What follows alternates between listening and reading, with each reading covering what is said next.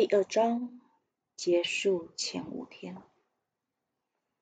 现在是午夜。按照约定，我们在蒙塞古尔城堡底下一个秘密的地点见面。那里有着敌人不知道的秘密通道和地下楼梯。我们决定不在这里点燃任何火炬。敌人无处不在，时时刻刻监视着我们。我们不想在这个时候引起任何的关注。为了尽可能安全，我们在这个地下房间里召唤我们得到的谕令旨意，穿过围墙，悄悄的进入地下房间时，熟悉的光迎接了我们。在那一刻，库姆兰之光的记忆在我们心中闪耀。光今晚将再次为我们聚集在一起。在这个时代，没有人知道我们的名字了。神圣时代只存在于我们心中。我们没有看向彼此，都各自还留在深思里。四样圣物的存在能量。盈满了空间，神的灵在变得更加强大，唤醒圣物内的生命之力来主宰自己的命运。爱之法则化身的圣杯，光明与黑暗之间力量平衡的权杖，喜马拉雅山之书占据了房间。闪耀的光芒从原本不起眼的圣物中涌出。见证了主的同在。第四件圣物，神圣的圣杯血脉之书，如今已是冰冷的灰烬。它所承载的永恒讯息，被锁在我心中的宝盒里。我体内的脉动越来越强劲。在那一刻，我们抬起了目光，有意识的看向自己灵魂深处。今晚将看到圣光临在的最后火花。几个世纪前，我们将圣杯带到了这片土地上。我们离乡背井，带着新的命运滞留在这里。在我们心中，我们承载的只有使命和对爱的永恒信念。从那时起，圣杯一直被厄瑟尼人保护着。他们在这片土地上建立起秩序，如今以卡特尔教派或阿尔比派为名。在这个自称为真正基督徒的传统组织中，某些受点化的成员被托付了几个世纪。他们知道圣杯的秘密位置。鉴于迫害越来越严重，随着危险越来越迫近，我们得更频繁的移动圣杯。不论宗教法庭为了什么原因，都不惜一切代价想要拥有圣杯。圣杯并没有因为阿格尼夏将它放在朴素房间的沙地上而失去尊严。苏玛雅虔诚的将强大的权杖放在圣杯的旁边。我们再次记起上帝的奇迹，因为这个权杖是六个月前才来到我们面前的。那是在神圣仪式中，权杖就在我们眼前显化出现。而随着我们的祈祷，权杖显现成型，并在苏玛雅手中闪闪发光和燃烧。那是我们相信来自上帝的神机预言着光的胜利。但这六个月的经历让我们知道，当光熄灭时，来自上帝宝座的奇迹也会出现。希望不会消失。象征性的完成了三位一体后，费放下了喜马拉雅山的书。这本书也是在奇迹般的情况下来到我们面前的。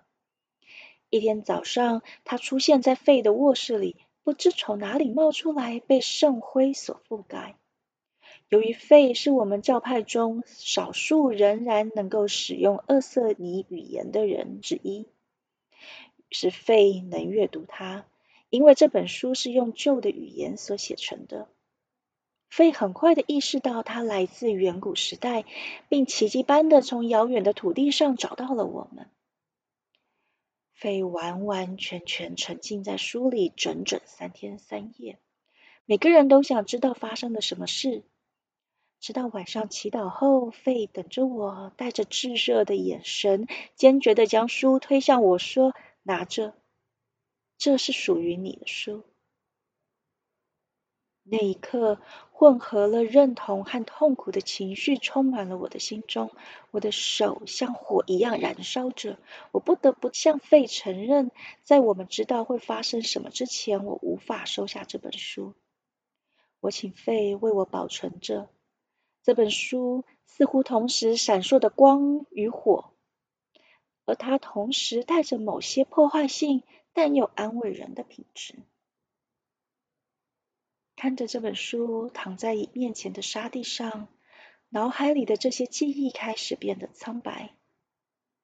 这本书的命运已经注定了，我们的命运也是。我心中的亮光变得死气沉沉，完全湮灭，而被我保护在心中金色空间里那些被遗忘的故事，则像是火焰般再次串烧了起来。那是在耶稣被处十字架钉刑后的故事。我们这些同伴被困在这片现在被称为欧西塔尼亚的土地上。十二个世纪之后，在这段黑暗时期开始之前，像是被心中那只无形羽毛笔所推动着，我坚定的写下了我们的每一步、每一次经历和我们所学到的一切。有段时间，我日日夜夜的将这一切写成一本书。那是我和彼时刚刚开展的厄瑟尼教团一起度过的最后时光。之后便开始长途跋涉，那辈子再也没有机会重回这片土地。我信任的将卷轴委托给他们，他们就像保护圣杯般的保护这一切。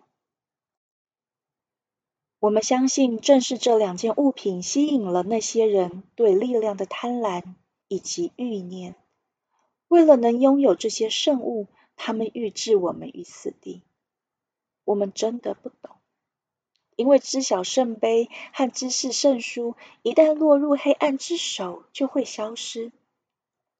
但黑暗知道吗？他们知道，只有爱。奉献和对神的爱，才能保护和照亮这些圣物吗？他们知道，一旦被黑暗持有，在他们手中，圣物就会变得暗淡，失去生命力，像是灯芯被熄灭的蜡烛一样吗？我们只能怀疑，长久以来，一直有叛徒泄露了秘密，这是腐败的迹象。教团的规则里并没有要求发誓保守秘密，也从来没有必要。但现在世界上有些事情改变了。圣物的纯然能量不是秘密，是与每个存有共享的宝藏，但却让那些灵魂受到残害的人像是染上了毒瘾，让黑暗在他们体内找到一席之地。然而，在这个时刻，我们不得不忘记这一切，因为一切都回到一道凝聚合一的光中。阿格尼夏，一位年迈的男子，也是最后一位卡特尔派点化的教徒，他端出一壶酒，可能是最后一壶了，因为我们的补给几乎用完了。当他在圣杯里装满酒时，我们跪下并沉浸在祈祷之中。在厄瑟尼人的古老传统中，我们共享圣杯，带着爱在寂寞里合一。我们一起洗脚，一起掰饼。当圣杯流入我们的体内时，在最深的内在，我们感受到那与生俱来灵魂的纯洁。在那一刻，我们还不知道这是为了让我们有力量，无惧的面对迫害者加诸于我们的死亡。接着。我们彼此分享在僻静期间所收到的遇见与讯息。阿格尼夏告诉我们，天空中神圣封印给他的任务是将圣杯埋藏在一个秘密的地方，让他能安然的在那里。地球会涵容他。这样一来，圣杯将被遗忘，但能继续存在。成为永不熄灭基督之光那持续不断脉动的心脏。阿格尼夏清楚知晓这计划中的每一个细节。一个向我们寻求庇护且我们信任的牧童成为了我们的使者。他由我们长期以来一直当做补给线的秘密通道逃离城堡，向一群忠诚的盟军圣殿骑士传递讯息。圣殿骑士们在不远处等待我们的命令。但背叛的瘟疫也在圣殿骑士中肆虐，只有少数人仍忠于他们的教义，其他人也成了叛徒。起初，他们也曾服务于基督之光及其纯正、真实的教义。我们仍然可以信任核心的成员，他们将收到命令，接手圣杯，并将它带到新的位置，埋藏、保护它。圣杯和新放置地点的讯息被分别带到圣殿骑士那里。一方如果出现问题，两者都不会落入敌人的手中。在上帝的要求下，光明权杖将被埋藏在圣杯附近的土地中。阿格尼夏知道，除了被点化者之外，没有人可以碰触权杖。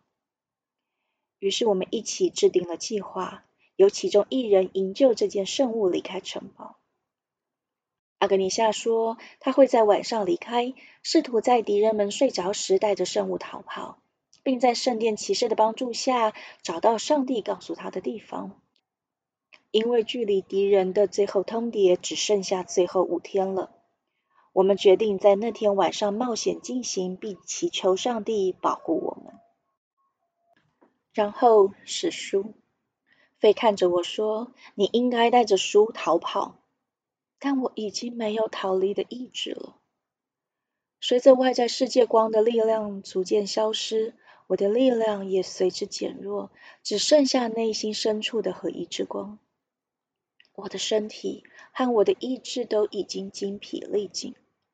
这么多年逃离了这么多次，我再也无法激起任何力量逃走了。我看着费，对他说：“我做不到。”舒玛雅和费交换了一个意味深长、炽烈般的眼神。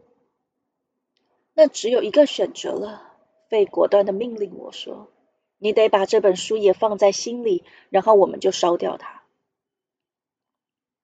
所有的世界都在我之内翻滚崩塌。身体如此疲惫和虚弱的状态里，在心中承载一个故事宝盒就已经够困难了。第二本书会带给我的灵魂什么样的重担？但在绝望中，我还是决定这么做，正如他们很久以前所做的。三位厄瑟尼大师将书中的内容灌输给我，放入我的心事中，并封印起来。然后费点燃了火，烧掉了那本书。我们噙着泪水，必须再次将上帝带到我们身边的奇迹放入火中，让它消失于物质世界。我的心沉重的几乎无法站立，跪了下来，用最后的力量祈求主帮助我忍耐着撑下去。剩下的时间很少很少。我们决定和一起留在城堡中的卡特教派其余成员交谈。他们正等待着答案。我们离开房间，蜿蜒穿过部分在地下、部分在茂密灌木丛中的通道，回到城堡。当我们试图在夜色中尽可能安静的移动时，我们的心却跳得震天价响。忠实的伙伴们在城堡的庭院里等着我们，在黑夜的寂静中。阿格尼夏和苏玛雅对其他人分享了讯息。当他们开始明白，面对死亡是我们注定的命运时，许多人绝望，其他人变得非常的安静，好似在那一刻，他们的灵魂走向了上帝。夜色中。在他们闪闪发光的眼睛里，我认出了许多很久以前我曾在被恩典之光环绕的库姆兰所遇到的人。今天他们再次在这里，和我们一起经历了光最后的灭绝。别人赢了，我们输了。被站了起来，在开口前，他穿过队伍，让自己的光芒流向每一个人，为他们带来希望。他坚定的声音在冰冷的沉默中回荡着。奉主的名，奉耶稣基督的名，奉我们所侍奉的圣火，我要感谢你们。曾经我们是一个教团，荣幸的生活在光明的恩典和合一的恩典之中。我感谢你有意识或无意识的和我们一起走这条路，走向不确定的未来。每一刻都对圣光的希望满怀信任。但现在，天地之间的协议咒语已被打破，我们的光将从地球上消失。但我奉主的名、神圣宝座的名和耶稣基督的名向你保证，我们的光将在未来的时代重生。飞的身体突然开始颤抖，差点被绊倒。阿格尼夏冲向他，并在最后一刻扶住了他。但费用安静温柔的眼睛看着阿格尼夏说：“别这样，没关系的。”被用尽了最后一丝力气坐了下来，他的声音没有中断，但他的身体几乎无法承载这最后一次触动教团心灵的力量。许多人可能看不到他的眼泪，但我离他很近。当他继续说话时，我可以数着那每一滴眼泪。我向你保证，主已经向我展示了一个将要到来的时刻。届时，我们的光仿佛被包裹在一个贝壳中，将诞生在被黑暗控制的地球中。我们会再来的，我向你保证，我们每一个人都会在那个时代再次崛起。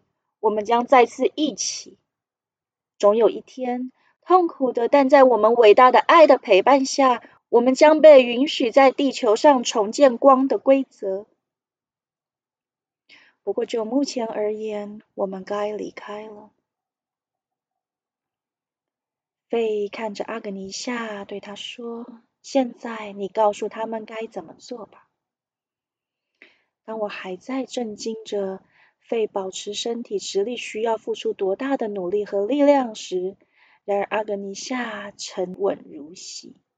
对一位年长又聪明的人来说，没有什么可以震惊的。阿格尼夏的白发披散在肩上，体现了父亲对每个人的慈爱与信任。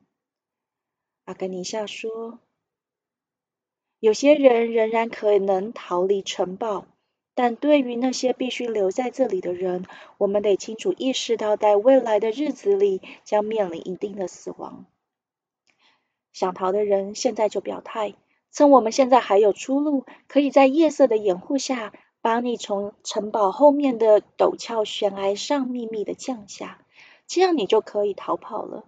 我们在那些地区还有朋友，他们会在区域外围等待并帮助你，但你必须知道，这也是你的选择。确实有好几个人站出来，带着强烈的意志宣布，他们要试试。阿格尼夏毫不犹豫了承担帮助他们并组织逃跑的任务，其他选择留下的人则开始祈祷。Jesus, Jesus, Jesus, Jesus, Jesus, Jesus, Jesus, Jesus, we wait for you.